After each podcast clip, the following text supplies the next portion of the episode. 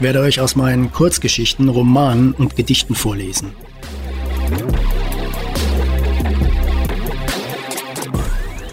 Ob Gras wirklich nicht schneller wächst, wenn man daran zieht? Dass man eine Atombombe auch im T-Shirt entschärfen kann. Was für eine unsinnige Welt das ist, in der man Tattoos wieder entfernen kann.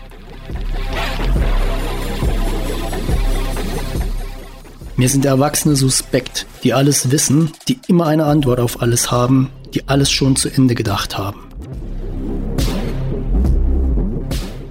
Das liegt vielleicht daran, dass ich als Kind einmal für einen etwas längeren Moment an einem abisolierten Stromkabel hing. Das ist kein Podcast für Menschen, die gerne Worte wie Kontext, Pauschal oder Metaebene verwenden.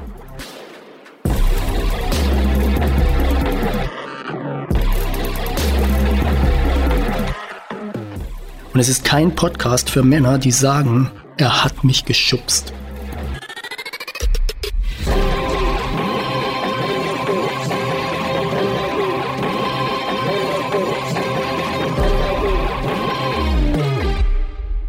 Herzlich willkommen zu Folge 24.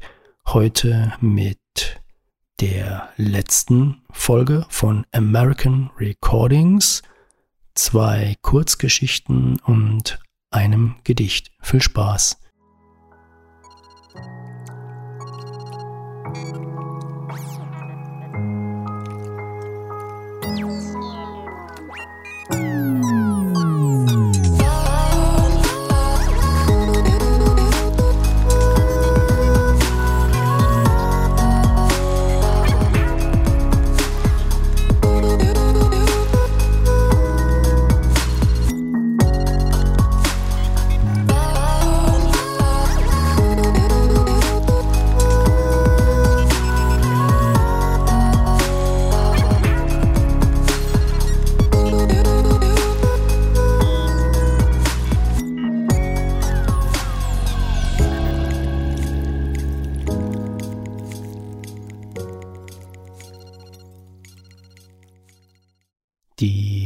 Kurzgeschichte habe ich 2012 geschrieben. Es war einfach eine andere Zeit. Abseits. Ein Erklärungsversuch. Susanne ist zusammen mit ihren Freundinnen Sylvie und Sabine in der Stadt. Die drei shoppen. Wie immer, wenn sie Frust abbauen müssen. Bei Susanne ist es mal wieder Henry, bei Sabine der Job und Sylvie ist sowieso immer schlecht drauf, wenn sie lange nicht mehr shoppen war. Seit 10 Uhr sind sie unterwegs, ihre großen Taschen sind inzwischen schwer, die Pflaster in den Stöckelschuhen wirkungslos. Zeit für eine Pause. Kaffee am Eck? Okay. Zwischen hier und dem Café liegt nur noch der Kitschartikelladen. Da muss Sylvie unbedingt diese Zahnbürste holen, auf der Flossen weg steht. Damit so etwas Ekliges wie mit dem Typen, den sie Sonntagnacht aufgegabelt hatte, nicht nochmal passiert. Obwohl, möglicherweise konnte der überhaupt nicht lesen. Eine Zweitzahnbürste, 8,50 Euro. Im Café angekommen, stößt Sylvie Susanne an und schielt zu dem Typen, der gerade am Nebentisch bedient. Am Fenster ist noch ein Tisch frei. Die drei setzen sich. Und zwar so, dass jede von ihnen das Fenster im Rücken hat und so freie Sicht zum Inneren des Cafés. Es sieht bescheuert aus. Sylvie rückt ihre kleinen Tittchen zurecht, die sich bei der ganzen Anprobiererei etwas dearrangiert hatten. Sabine zieht ihren Lippenstift nach. Als Susanne den Stift haben will, sagt Sabine nur, bring du erstmal die Sache mit Henry aus der Welt. Sylvie flüstert, seht euch mal dieses Geschoss an. Und da ist das Geschoss auch schon auf dem Weg zu ihrem Tisch. Sportlicher Gang, hellblaues Shirt, tolle Augen und ein Iro. Eigentlich war die Frisur eine Nummer zu aggressiv für die drei Damen.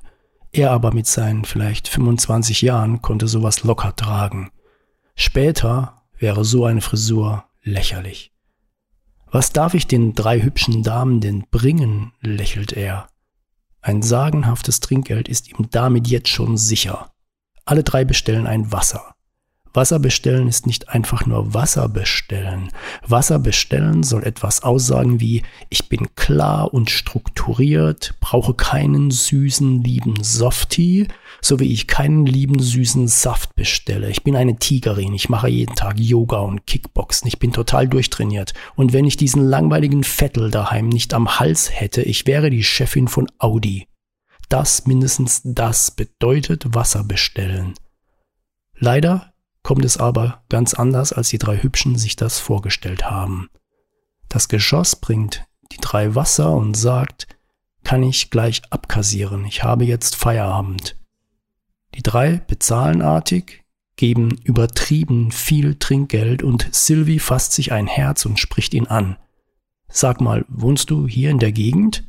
Ja, Friedrichstraße, meint er verdutzt. Hast du vielleicht spontan mal Lust, dich zu treffen? Da bin ich jetzt etwas überrascht. Ähm, klar, wann denn? Donnerstag kommt es aus Sylvies Mund, wie aus der Pistole geschossen, ohne dass er eine Chance zum Überlegen hat. Donnerstag, ja, okay. Cool, Donnerstag, halb acht am Torbrunnen, ja? Ähm, ja, okay, bis dann. Und dann geht er. Was war denn das jetzt? Hat das so einfach funktioniert? Spontan mal Lust? Ha, lacht Sabine. Sylvie grinst nur. Die drei Wasser bleiben unangerührt stehen, der Einkaufsdross setzt sich unmittelbar darauf in Bewegung. In der kurzen Zeit bis Donnerstag telefonieren die drei circa 500 Mal miteinander. Sie werden alle drei am Brunnen sein, als habe man sich zufällig dort getroffen. Dann mal sehen, was passiert. Es müssen bis dahin entscheidende Dinge geklärt werden. Wer zieht was an? Wer nimmt welchen Friseurtermin wahr? Was, wenn er eine Freundin hat? Und kein Wort über Klaus. Der Tag rückt näher und man hat sich auf Seite der Damen darauf geeinigt, dass man fünf Minuten später am Brunnen sein werde. So wüsste er von Anfang an, dass sie keine Püppchen sind.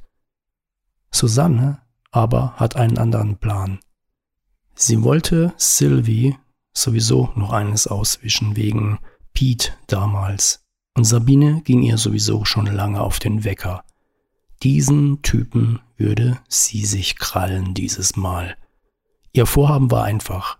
Sie würde mehr als pünktlich am Torbrunnen sein, sogar eher etwas zu früh. Dann würde sie ihm irgendeine Geschichte auftischen, die beiden anderen hätten es sich anders überlegt oder so und seien sowieso verheiratet. Und falls er später dran wäre, könnte einfach alles laufen wie vorher abgemacht. Sie wohnte in der Straße, in der der Brunnen sich befand. Donnerstagabend. Susanne steht am Fenster und wartet. Zehn vor halb. Neun vor halb. Acht vor halb. Sieben vor halb. Da hinten kommt er. Nichts wie raus. Sie rennt schnellen Schrittes aus der Tür, als ein Pfiff ertönt und ein schwarz gekleideter Herr zu ihr sagt Abseits, meine Dame.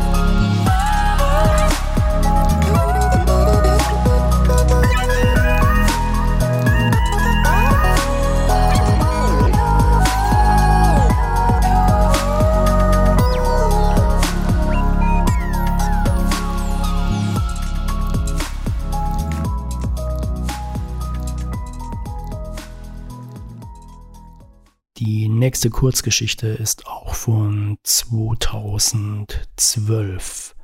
Flieg, Holyfield, Flieg, Frankfurt. Die Stadt, in der ich 20 Jahre gewohnt habe und nun nur zum Arbeiten bin.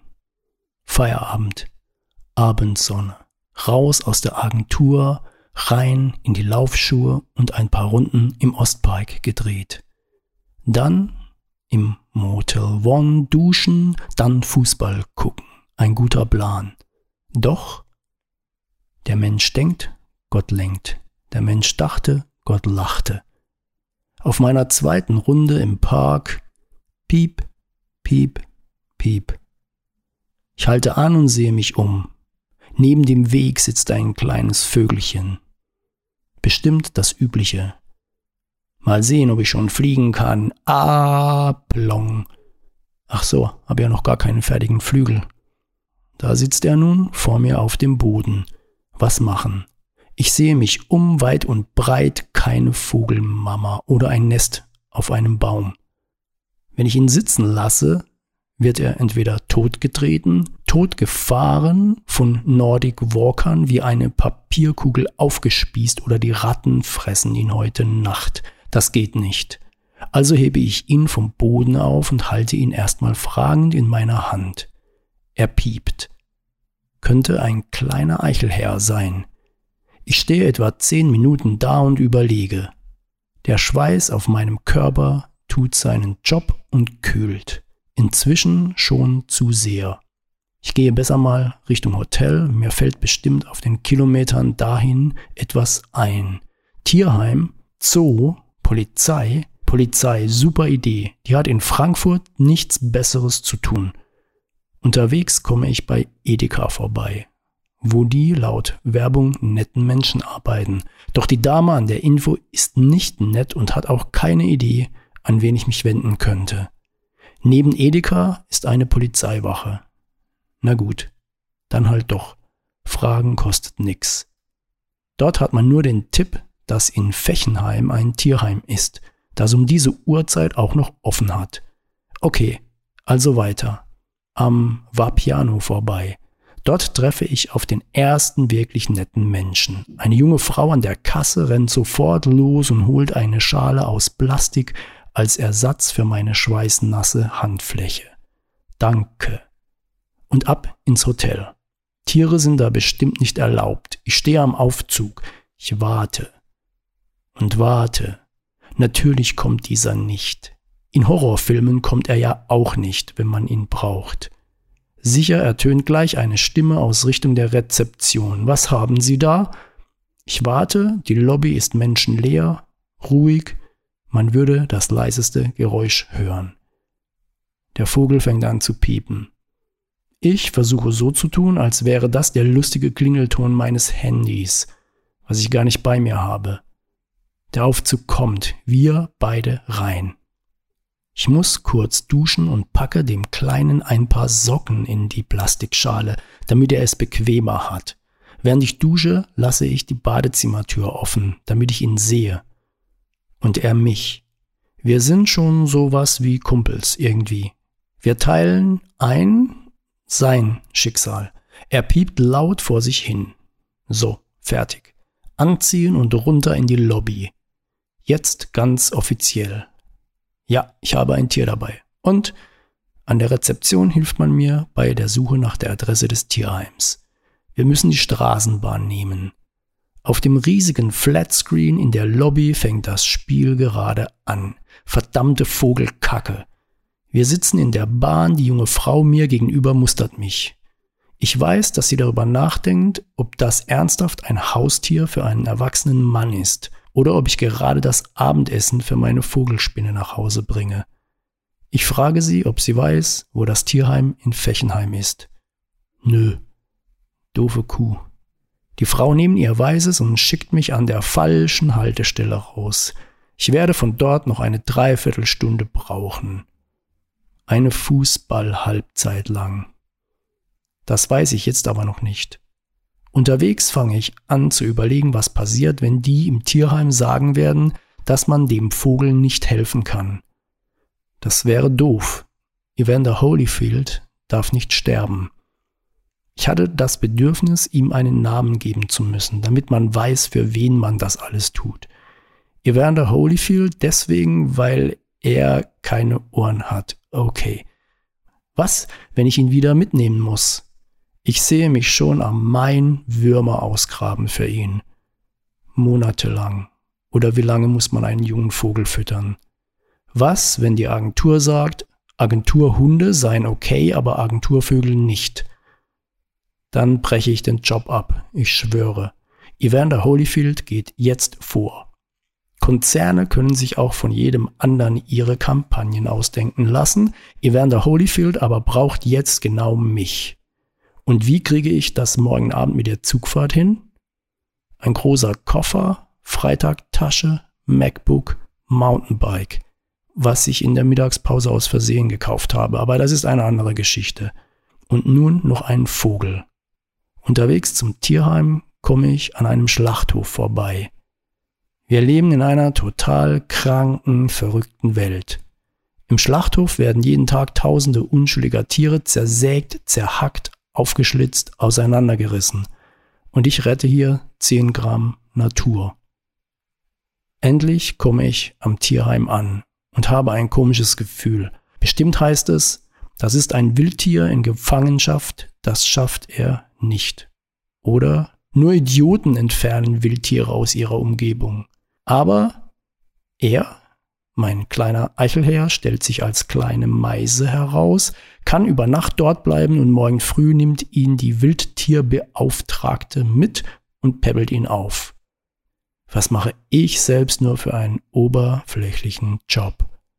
Ich fahre wieder zurück ins Hotel. Das Spiel ist inzwischen vorbei.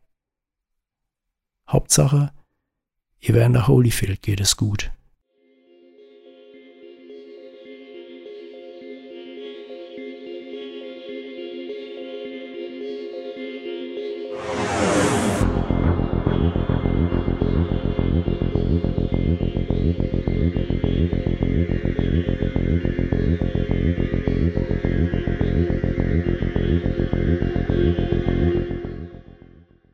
Sommerabend sitzt auf dem Balkon, die Stadt unter dir, Abendsonne durch Bäume, irgendwer spielt Klavier.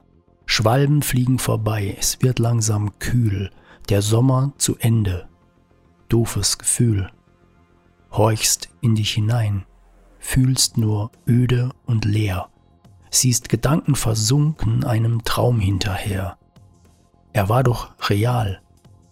Erinnerst du dich?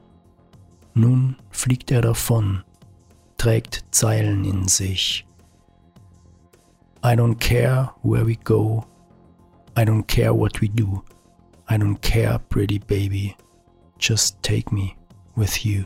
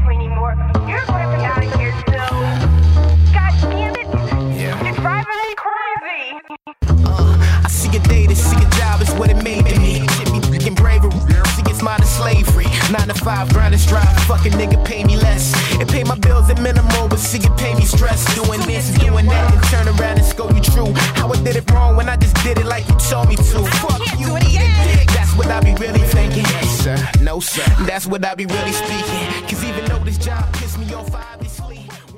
Auszug aus American Recordings, dem Roman, den ich gerade schreibe, Teil 24 und damit der letzte. Während meine Wäsche in der Mexikaner Waschmaschine gewaschen wird, gehe ich ein wenig nach draußen und sehe mich um. Gegenüber wird die Tafel des Barbershops auf der gestern noch die Gangster-Headline stand, erneuert. Im Moment steht da Come on Ba. Die restlichen Buchstaben werden gerade eingesetzt. Bin gespannt. Come on Baby, light my fire? Ein Obdachloser in zwei verschiedenfarbenen Socken und Sandalen geht mit einem Einkaufswagen, den er mit einer amerikanischen Flagge umhüllt hat, über die Straße. Ein sehr quadratisches Holzgebäude mit dem schönen Namen Wallflower aus dünnen weißen Neonbuchstaben. Ein indonesisches Restaurant. Ein Geschäft, an dessen Tür steht No Doggies, Kiddies, Piggies, Parrots, Hamsters, Goldfish, Ferrets, Lamas, Emus or Turtles, please. Das finde ich konsequent. Wenn ich Hund wäre, hätte mich das schon lange aufgeregt, dass immer nur meine Rasse ausgesperrt wird. Trotzdem die Frage, warum Goldfisch und nicht Goldfische? Geht es da um einen ganz bestimmten, der hier ausgegrenzt werden soll? Pepe der Goldfisch? Und was ist mit Haien? Sind Haie okay? Zurück in der Wäscherei fallen mir die Kaugummiautomaten auf, von denen ich dachte, es gäbe sie nur in Deutschland. Diese roten viereckigen Dinger mit dem silbernen Drehrad. Vier nebeneinander stehen hier. Zwei davon beherbergen riesige bunte Kaugummikugeln. Die beiden anderen Plastikkugeln mit Krimskrams und farbigen Würfeln als Inhalt. Über ihnen nochmal zwei und drei, in denen es Tattoos zum Aufkleben gibt. Einmal die Liebe-Version, Schmetterlinge, Blumen, Herzen. Dann Avengers, Hulk, Captain America, Iron Man, Thor. Und Tattoo Classics. Ein Herz mit Dornen, eine Kobra, das als Totkopf geschminkte Frauengesicht des Dia de Muertos. Vielleicht sollte ich mir hier eines ziehen. Fuck you, Mikey. Meine Wäsche ist fertig. Ich lege auf einem Tisch alles ordentlich zusammen und packe es in die Sporttasche zu den beiden Packungen veganer Kondome. Raus auf die Rose Avenue. Auf der anderen Straßenseite das Groundwork, in dem wir heute Morgen Kaffee getrunken haben. Ein Stück weiter ist die Headline des Barbershops fertig. Come on, baby, we are going to the future. Ich gehe erstmal Richtung Apartment. Im Café Gratitude setze ich mich an einen Tisch und bestelle einen Burrito mit Nachos und ein California Blonde Ale. In einem Film würde man jetzt sagen, man spüle sich den Staub des Tages damit hinunter. Irgendwie fühlt es sich auch so an. Der Staub des Trails, der fade Geschmack des davonrasenden SUVs. Nach Wegspülen passt wunderbar etwas Süßes. Ich bestelle ein Stück Torte, das allerdings sehr gekauft aussieht wieder nach draußen. Auf einem geparkten Auto klebt eine schwarze Gummiratte als Kühlerfigur. Auf den Verteilerkästen am Straßenrand Graffiti mit Stop the Gentrification of Venice. Orte sind schäbig, dann entdecken sie Künstler. Danach Kreative aus Werbeagenturen, die mit den Künstlern rumhängen. Dann die Kundenberater, die mit den Kreativen zu tun haben. Und dann ist das Viertel erledigt wird spießig und unbezahlbar. Eine Motellanlage aus Bungalows, die Stirnseite zur Straße hin 10, 12 Meter lang, auf dem Dach nur ein großes weißes Schild mit blauer Versalschrift Motel und darüber ein Stern. Ich gehe zum Eingang. Über der Tür des verlassen aussehenden Pförtnerhäuschens in roter Neonschrift No Vacancy. Hinter der Scheibe ein Karton mit der Aufschrift No Animals at All der am Straßenrand geparkte Nash Metropolitan von Wallace Gromit. Ein von einer Firma gesponserter großer Holzbehälter, in den jemand akkurat ein paar Sträucher eingepflanzt hat. Einer der unzähligen E-Roller der Firma Bird steht auf dem Gehweg. Ich sehe ihn mir näher an. Auf der Fläche, auf der man steht, ein Schild. Helmet required. Nie gesehen. License required No double riding. 18 plus years old. Einen E-Roller und ein Schnellfeuergewehr bitte. Unter der Mailadresse und der Telefonnummer ein Herz mit einem Totenkopf. Auf dem Lenker ein QR-Code und Ride Anywhere Unlock in App One Dollar to start. Ein silbernes Oldtimer Cabrio mit schwarzem Faltdach, dessen Heck aussieht wie das eines sehr alten Audis. Ein Chevrolet Corvair. Palmen, durch deren Blätter die Sonne strahlt. Große Bäume, bunte Sukkulenten und Papageienblumen in Sand und Kies. Ich biege ein auf den Abbott Kinney Boulevard, gehe noch einmal an den vielen schönen Läden entlang und setze mich in ein Café. MacBook, Cappuccino, Almond Croissant. Die drei, auf die immer Verlass ist. Ich buche einen Flug nach Miami für übermorgen, 11. Februar, 10 Uhr morgens. Innerhalb der USA hin und her zu fliegen ist wirklich easy. Einfacher als in Deutschland Bahn fahren. Ich denke, ich werde so zwei Wochen in Miami bleiben. Zurück zum Apartment. Unterwegs in einem Garten ein silberner Airstream-Trailer, an dem ein Skelett lehnt. Doch Zombies? Morgen noch. Dann waren das über sechs Wochen in Los Angeles, in West Hollywood und Venice. That's what I be really speaking. Cause even though this job pissed me off, obviously, what make a nigga piss more is living poverty. Obviously, I gotta work, suck it up and give a smirk, smiling even though it hurt and see my boss a fucking jerk. They call it a paycheck, it's really disrespect. That shit's so low, I can't afford to call collect. And that's better than Mike Jack with the White Sox. I'm steady slaving for days, just give me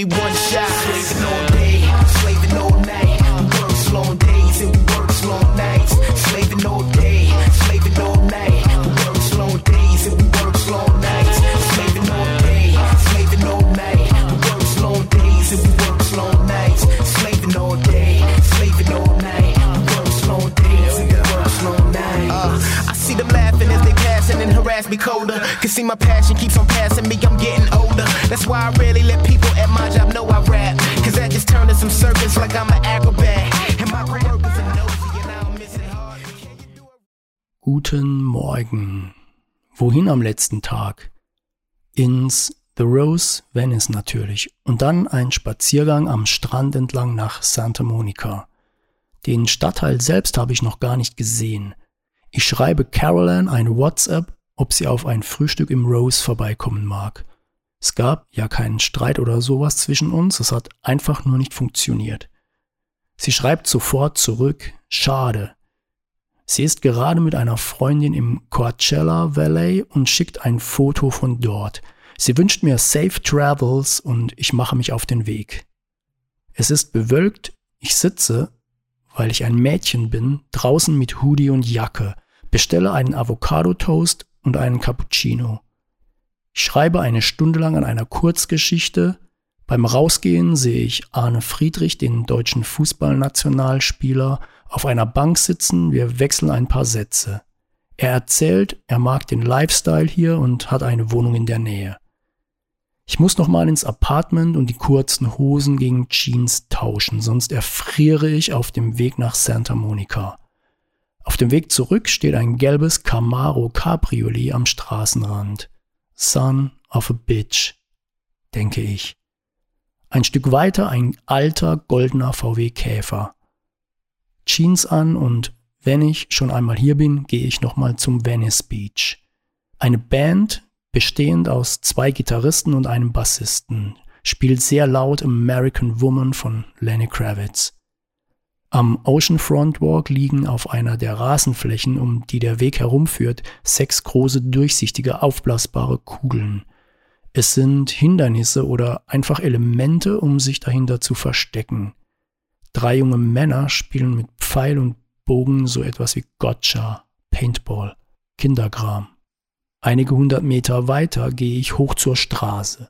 Am Straßenrand ein silberner Van, aus dem einige Mexikaner in schwarzen Kostümen aussteigen, die sehr nach Mariachi-Band aussehen.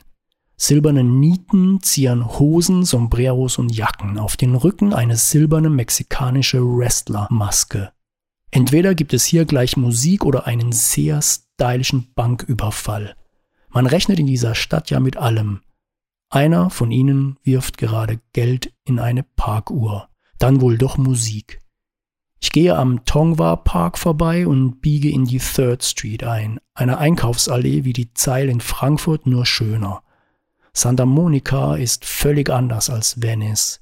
Venice ist eher ein Dorf, verträumt, Santa Monica Stadt, schneller, hektischer. Weil ich Hunger habe und nicht lange suchen will, gehe ich in den kleinen Laden namens Joe's Pizza, an dem ich gerade vorbeikomme und nehme ein viereckiges Stück Pizza, das aus einem großen Stück von einem Blech geschnitten wurde, serviert auf einem Pappkarton, dazu eine Dose Coca-Cola. Die erste in all den Wochen. Einfach mal ohne Schnörkel, Zucker und Fett als Treibstoff fürs weitere Funktionieren laden. Im Laden daneben gibt es Kitsch. Ein Kissen mit dem Foto eines Hasen mit einer goldenen Krone und Gras-Flipflops, deren Sohle aus Kunstrasen ist. An einem kleinen Bistrotisch sitzt ein junger Mann mit Hut und Weste an einer alten Schreibmaschine und tippt. Ein kleines Schild am Tisch sagt Custom Poems. Your subject, your price. Sehr schöne Idee. Ich gehe vorbei an einem Store, in dem bunte Jogginganzüge von Palm Angels hängen. Ein Apple Store mit der üblichen riesigen Glasfassade und dem leuchtenden Apfel. Eine Gruppe schwarz gekleideter Menschen, die zum Teil Guy Fawkes Masken tragen. Sie protestieren gegen Tierquälerei und Massentierhaltung. Vier von ihnen halten Monitore mit Aufnahmen aus Schlachthäusern in alle vier Himmelsrichtungen.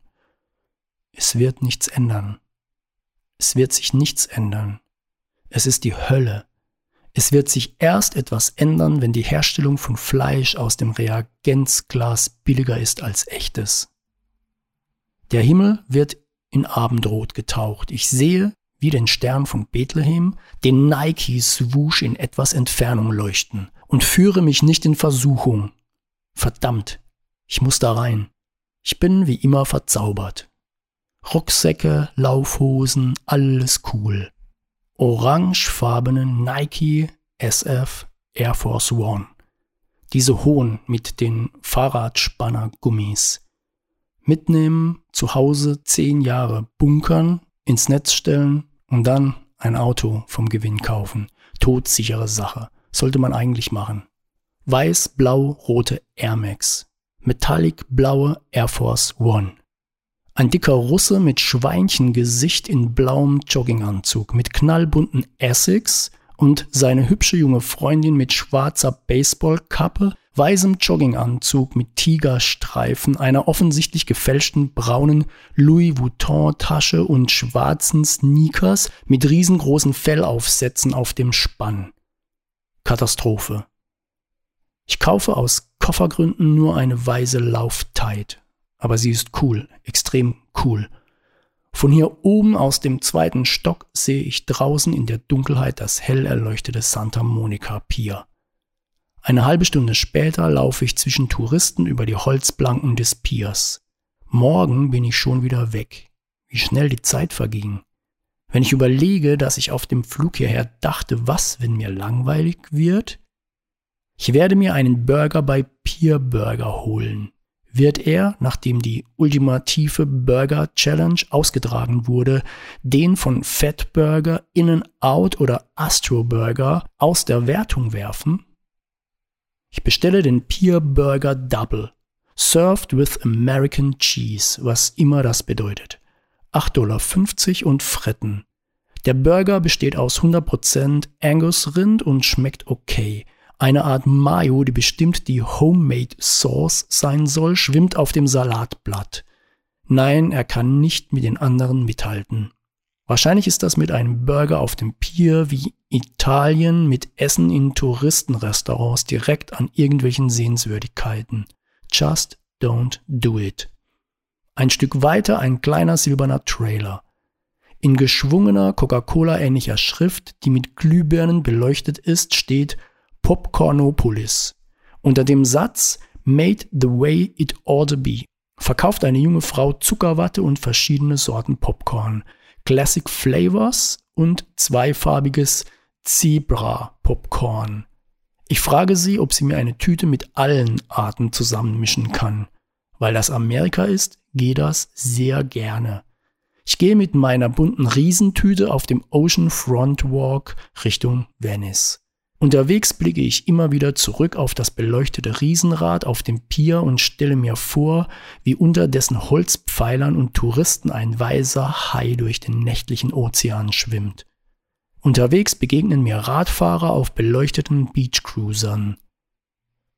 Zurück in Venice gehe ich noch einmal über den Abbott Kinney Boulevard.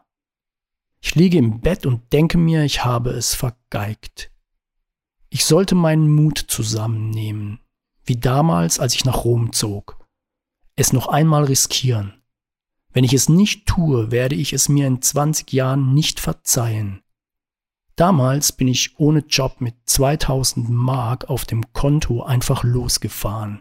Ich konnte einigermaßen Italienisch, hatte über Freunde eine Wohnung gemietet und war fest überzeugt, dass das, was ich kann, irgendjemand dort brauchen wird. Was ein Irrglaube war. Ich hatte unterschätzt, dass man in Rom in erster Linie über Beziehungen zu einem Job kam, egal wie gut oder schlecht man war obwohl ich in wirklich jeder Agentur Roms war und mich vorgestellt hatte. In einer Zeit ohne Internet und Smartphone schon logistisch ein Horror, bekam ich keinen Fuß in eine Agenturtür. Da ich wild entschlossen war zu bleiben, hatte ich nach einem Winter mit ausgereiztem Dispo, ohne Heizung, Pasta ohne Soße und Wasser aus dem Hahn für montags schon einen Job am Airport ausgemacht, mit Gepäckschleppen und so als ich am Tag davor an einem Sonntag eine Freelance-Jobanfrage aus Deutschland bekam. Es folgte eine nächtliche 1000 Kilometer Fahrt nach Frankfurt in einem Fiat Uno ohne Kennzeichen, weil mir das jemand am Tag zuvor geklaut hatte, ohne Heizung bei Minusgraden durch die verschneite Schweiz und einem kapitalen Motorschaden die Ausfahrt Frankfurt-Miquel-Allee vor Augen. Während in der Agentur die Leute auf mich warteten und ich dem Typen vom ADAC 100 Mark für ein kurzes Telefonat mit seinem damals backsteingroßen Mobiltelefon zahlen musste. Irgendwie war ich danach noch zwei Jahre in Rom. Doch heute fehlt mir der Mut. Niemand wartet in einem fernen Land auf einen alten Mann. Ich sollte etwas haben, was mich so interessant macht, dass man mich mit offenen Armen empfängt, aber ich habe nichts nur meine Kreativität. Diese Gedanken halten mich lange wach. Dann schlafe ich in meinem schönen Zimmer mit der wunderschönen Badewanne in Venice ein.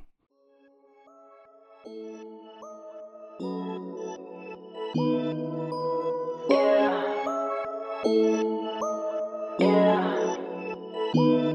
my girl to pipe down, need it right now. Lately I've been going till the lights out. Got my face up and my eyes down. Shorty, now you know what this is like now. Now I got a big drop top and I'm rolling. And I told my girl I'ma be up till the morning.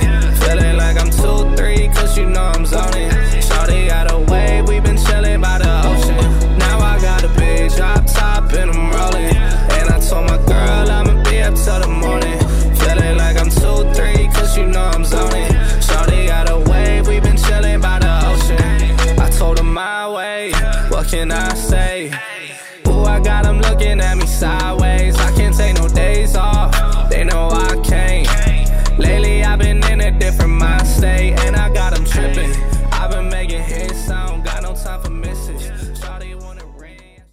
Aufwachen, Abreisetag.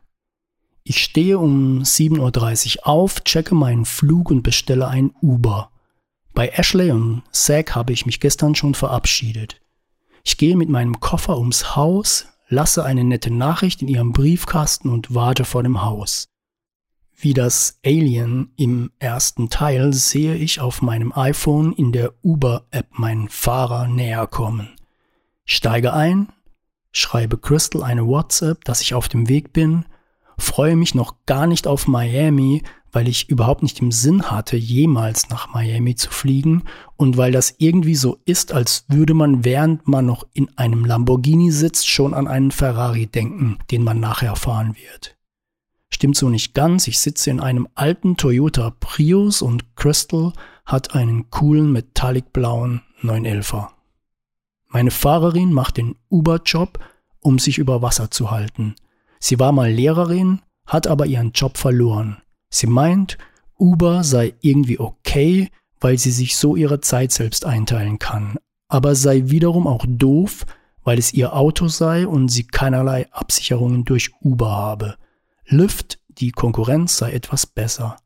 Welcome to America. Verhältnisse, wie wir sie in Deutschland genauso auch bekommen werden. Verursacht durch Geiz ist geil und Bequemlichkeit. 7.55 Uhr. Die Sonne scheint schon kräftig durch die Windschutzscheibe. Ein neuer Tag in Los Angeles bricht an.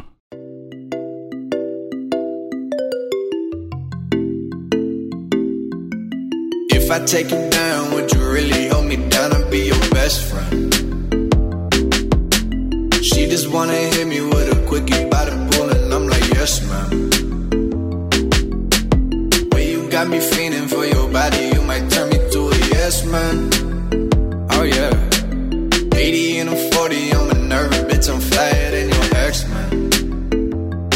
We ain't gotta go outside. Two step in the rain, wake up by my side. Don't care what you say. Oh, you just my type. Oh, yeah, she know the deal scripting. You ain't the first to really sell that shit. Champagne with the roof gun. Bought this jam back in Tucson. Think I got to get a move on.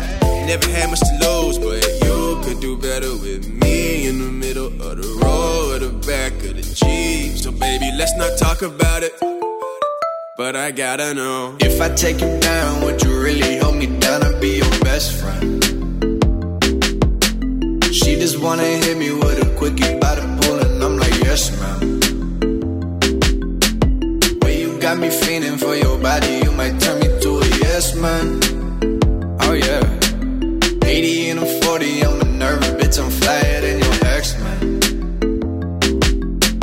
Why you act so extra? Let me in your section. Running through my mind, we got a connection. Back home ain't the same. Your pop's drinking all the time. You just wanna get away. Come hop up in my ride. Goofies on the run, couple 40s in the backseat. Spirits in my lungs, got my voice a little raspy. Turn me to a yes man. Before we do this, girl, I got a question.